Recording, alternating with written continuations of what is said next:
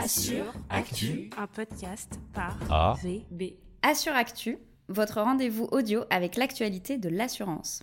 Un concentré bien vitaminé de l'ensemble des sujets qui ont marqué le secteur de l'assurance. Ici, on parle santé, retraite, prévoyance, mais pas que. On parle aussi yard, on parle RIAS. Bref, on parle de tout. Tout ce qui fait l'actualité de l'assurance. Assure Actu, un podcast par A. Bonjour à tous et bienvenue dans votre premier épisode qui traite du secteur de l'assurance. Ici, on se propose de revisiter quelques sujets qui ont fait l'actualité du premier semestre 2023 et d'identifier les grandes tendances du secteur. On est heureux de partager ces quelques minutes avec vous, on espère que vous passerez un bon moment avec nous. Au menu de ce podcast, d'abord un sujet récurrent, vous n'entendez parler que de ça depuis un an, inflation, hausse des taux. Mais que sont ces gros mots? Et surtout quels impacts pour les assureurs? Deuxième sujet du jour, un sujet au long cours mais qui est de plus en plus présent dans nos vies, le changement climatique et son impact déjà important sur l'assurance. Nous ne pourrons pas faire l'impasse sur les dernières évolutions réglementaires autour de la résiliation et nous nous interrogerons sur la volatilité des portefeuilles à long terme. Pour terminer, nous aborderons un sujet clé pour l'avenir de l'assurance, la simplification et la transparence. En route pour notre premier sujet. Inflation et hausse des taux, quels impacts pour l'assurance? Au cours des derniers mois, le monde a connu deux crises d'envergure. D'un côté, la crise du Covid et notamment le retour à la vie d'avant. Cela a engendré des tensions et de la désorganisation sur les chaînes d'approvisionnement. Ensuite, le conflit entre la Russie et l'Ukraine qui a conduit à des hausses de prix sur l'alimentaire et sur l'énergie, ainsi qu'à une forte volatilité sur les marchés financiers. On a ainsi observé une hausse des primes de risque sur les actifs financiers, principalement en lien avec le conflit, ainsi qu'une augmentation des prix à la consommation en lien avec les tensions sur les chaînes d'approvisionnement. Qu'observe-t-on aujourd'hui? Sur 2022, l'inflation, à savoir l'augmentation des prix, s'est établie à 5,2% alors qu'elle n'était que de 1,6% en 2021. Côté prime de risque, nous pouvons le constater sur les emprunts de l'État français. À fin mai, le TME, soit le taux de rendement moyen des obligations de l'État français, frôlait les 3% alors qu'il était proche de zéro à fin 2021. La hausse sur l'année 2022 a ainsi été très forte et se poursuit de manière plus modérée en 2023. Mais finalement, hausse des taux et inflation, ça veut dire quoi? Les taux d'intérêt représentent le coût auquel les États, les entreprises, mais aussi les particuliers peuvent emprunter. L'inflation correspond à la hausse des prix à la consommation. Elle peut être mesurée de plusieurs manières et sur des paniers de produits différents. L'inflation ressentie est ainsi différente pour chaque consommateur. Et comment ces éléments sont-ils liés? Ces deux éléments sont intrinsèquement liés. En effet, le principal levier des banques centrales pour contrôler l'inflation est la définition des taux directeurs qui influent directement sur les taux d'intérêt. La hausse des taux directeurs va venir augmenter les taux d'intérêt et ainsi réduire les dépenses et donc la croissance de l'économie. En résultante, l'inflation est censée diminuer. D'accord, mais ça change quoi pour les assureurs? L'inflation va avoir un effet sur l'ensemble des acteurs puisqu'elle va toucher les coûts de gestion des contrats, des sinistres ainsi que tous les autres coûts. Cela va venir diminuer les marges sur ces différents postes. Les impacts vont être plus importants sur les activités santé, obsèques, habitation, construction, auto, pour lesquelles le coût des prestations va augmenter. Par exemple, sur les activités habitation ou construction, l'approvisionnement en matériaux est compliqué, engendrant une tension sur les prix. L'inflation peut aussi engendrer une augmentation forte du coût entre l'estimation initiale du bien et le coût de reconstruction au moment du sinistre. Nous pouvons ainsi nous attendre à ce que les compagnies soient contraintes de revoir certains de leurs tarifs. Et côté hausse des taux? Côté assureur vie tout d'abord. La hausse des taux va entraîner une baisse de la valeur des marchés des obligations en portefeuille, engendrant un risque de réalisation de moins-value si la compagnie était contrainte à les vendre. C'est également l'opportunité d'investir sur des obligations procurant des coupons plus élevés, permettant de mieux atteindre les objectifs de produits financiers, et ainsi de moins réaliser d'abandon de marge. Mais pour cela, la compagnie doit maintenir une collecte nette positive. De plus, les assurés s'attendent à une hausse de la participation aux bénéfices en lien avec les taux plus élevés. Si la compagnie ne répercute pas cette hausse aux assurés, elle s'exposera alors à un risque de rachat des assurés et pourrait ainsi être contrainte à réaliser les moins-values. La concurrence des autres produits d'épargne pourrait entraîner une baisse des versements. La compagnie italienne Eurovita a subi de plein fouet la hausse des taux. L'explosion des rachats, face à un portefeuille en moins-value, a mis l'entreprise en difficulté, l'actionnaire majoritaire ne souhaitant pas apporter suffisamment de capital pour assurer sa sauvegarde. Eurovita a été mis sous tutelle fin mars 2023 le temps de définir un plan de sauvetage. Les avoirs des assurés sont gelés jusqu'à fin juin afin de protéger la compagnie. Côté emprunteur, les effets seront plutôt autour du volume d'activité et de la pression sur les tarifs. En effet, la hausse des taux d'emprunt engendre d'un côté une baisse du volume de crédit immobilier et donc des souscriptions d'assurance. Elle entraîne également une baisse du poids de l'assurance dans le coût total du crédit réduisant les efforts de négociation de l'emprunteur sur ce poste. Pour l'ensemble des activités qui constituent des provisions pour des risques longs, comme par exemple la prévoyance ou les rentes en responsabilité civile, c'est également l'opportunité de diminuer ces provisions. En effet, la hausse des taux va venir augmenter l'effet de l'actualisation sur les provisions et ainsi diminuer ces dernières.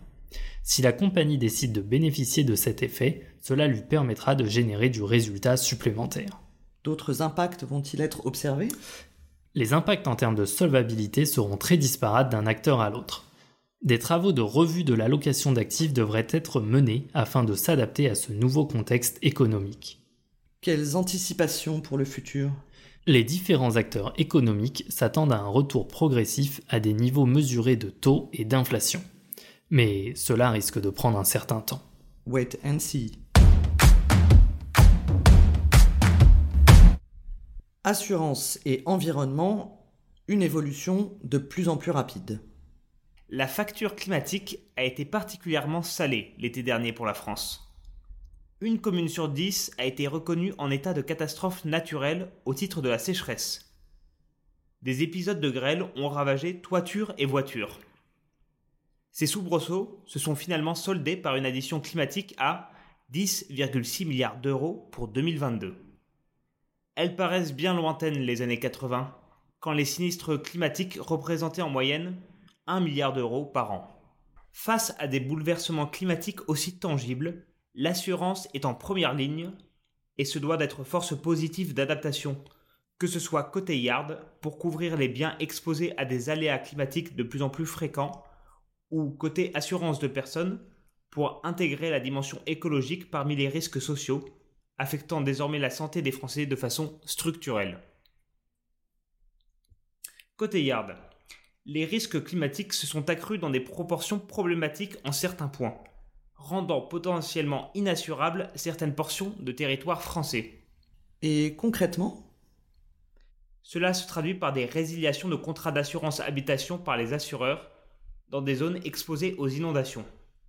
La sécheresse est l'un des périls climatiques les plus redoutés par les assureurs, notamment à cause du phénomène de retrait-gonflement des sols argileux, ayant coûté à lui seul 3 milliards d'euros en 2022. Mais que peut faire la solidarité nationale pour faire face à ces événements? La France réagit grâce au régime catastrophe naturelle, ou CatNat. Ce mécanisme, fondé sur la solidarité nationale, permet d'indemniser les événements reconnus comme catastrophes naturelles, L'ordonnance sécheresse a ainsi simplifié début 2023 le dispositif de reconnaissance et d'indemnisation des phénomènes liés à la sécheresse. Se pose toutefois la question de l'équilibre technique du régime des catastrophes naturelles, dans ce contexte d'accroissement de la sinistralité due au dérèglement climatique. Revoir les critères d'éligibilité va automatiquement multiplier les dépenses liées à la sécheresse alors que le régime CatNat est déjà en déficit depuis 2016. Quel levier reste-t-il à actionner pour adapter le régime CatNat face à un déficit appelé inexorablement à s'accroître? Pour faire face à cet accroissement prévisible des dépenses du régime CatNat, deux pistes sont à envisager. Renforcer la prévention. Deuxième piste, réviser le taux de la surprime CatNat prélevée sur les contrats d'assurance dommage. Ok, Le réchauffement climatique impacte l'assurance de biens, mais j'ai plus de mal à voir en quoi l'assurance de personnes est directement concernée. Côté assurance de personnes, l'impact du dérèglement climatique est double. D'une part, la montée en puissance d'un risque social devenu majeur, et d'autre part, la question de la part du secteur de la santé sur le réchauffement climatique. Premièrement, les bouleversements climatiques récurrents représentent un risque structurel sanitaire à l'échelle planétaire. Ce constat nourrit la réflexion des pouvoirs publics quant à l'architecture même du système de protection sociale français.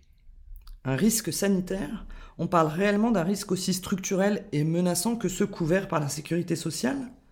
Le risque sanitaire devient malheureusement une réalité de plus en plus tangible.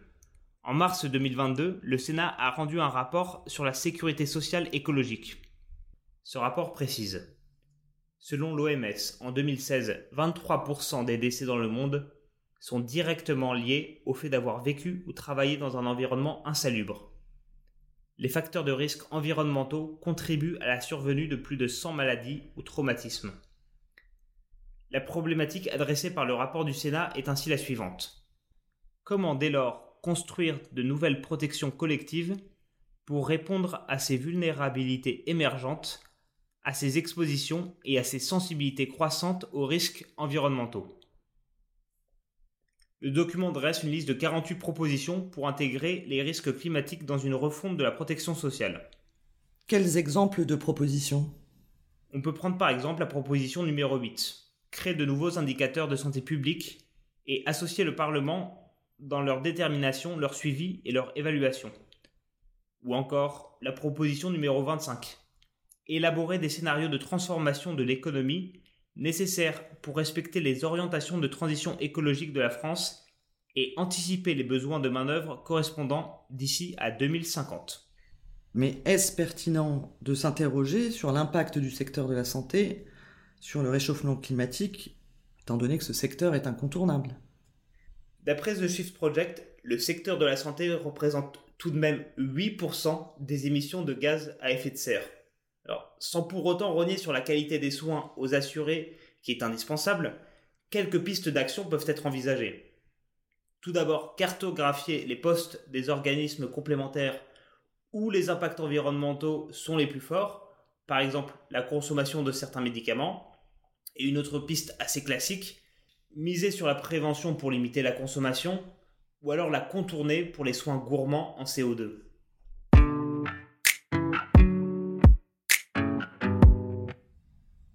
Résiliation et volatilité des portefeuilles à long terme. Les assureurs ont l'obligation de mettre en place une solution de résiliation digitale pour l'ensemble de leurs clients. La résiliation permet à l'assuré ou au souscripteur de mettre fin à son contrat d'assurance.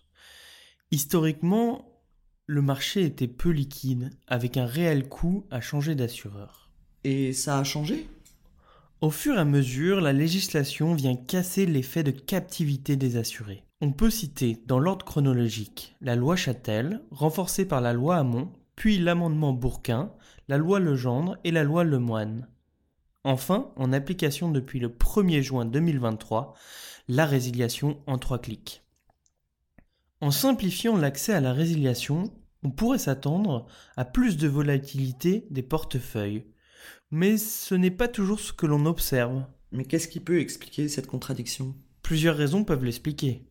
Tout d'abord, les clients ne sont pas toujours au courant de cette possibilité de résiliation, d'où la notion de transparence dans la directive de la CPR. D'autre part, pour certains contrats plus spécifiques, le processus de changement d'assureur est lourd et chronophage. Par exemple, les contrats collectifs en santé nécessitent de réaffilier l'ensemble des salariés. Ces changements doivent s'anticiper pour l'entreprise et les services RH qui peuvent être fortement mobilisés dans le processus.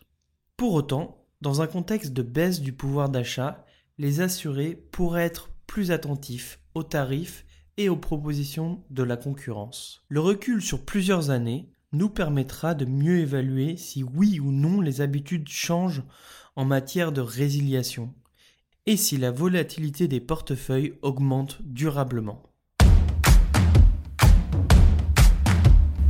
Le défi de la simplification dans l'assurance. Un défi majeur auquel sont confrontés tous les assureurs, c'est la simplification de l'assurance et notamment la lecture des contrats d'assurance pour les assurés. On est tous conscients que la complexité des informations et la difficulté de compréhension des garanties peuvent constituer des obstacles importants pour les assurés. Les contrats d'assurance sont souvent perçus comme complexes, truffés de termes techniques et de clauses juridiques difficiles à décrypter. Cette complexité peut engendrer une confusion chez les assurés et donc entraîner un manque de confiance et une difficulté à saisir pleinement les garanties qui les protègent. On n'y comprend rien. Mais comment redorer le blason des assurances? Alors, pour surmonter ce défi, un impératif, simplifier et clarifier les contrats d'assurance. Le mieux sera d'avoir une approche innovante pour simplifier cette lecture et rendre les garanties plus accessibles. Alors comment peut faire un assureur? Une des solutions, c'est d'utiliser des exemples concrets et parlants pour illustrer les garanties offertes. Plutôt que de se perdre dans des termes techniques que les assurés dans leur grande majorité ne vont pas comprendre, il vaut mieux utiliser des exemples pratiques qui leur permettront de comprendre comment ils seront remboursés. Par exemple, on peut citer un contrat qui a le vent en poupe, l'assurance cyber, où l'assureur peut présenter le remboursement et l'intervention d'un conseiller technique pour que le prospect se projette en cas de sinistre. Autre exemple, pour un appareil auditif, afficher clairement le détail du remboursement du régime obligatoire, la part de l'assureur et le reste à charge de l'assuré. Petite complexité pour l'assureur, il faut mettre à jour ces exemples pour suivre les différentes évolutions, qui peuvent être entre autres réglementaires ou tarifaires. Outre la simplification, on entend des assurés se plaindre du manque de transparence, non? C'est vrai, en termes de transparence, l'assurance peut mieux faire. En cas de refus de prise en charge, l'assureur doit être pédagogue et bien expliquer les raisons. Mais comment un assureur peut mesurer l'impact de ses efforts? L'assureur peut s'appuyer sur un certain nombre d'outils ou d'indicateurs.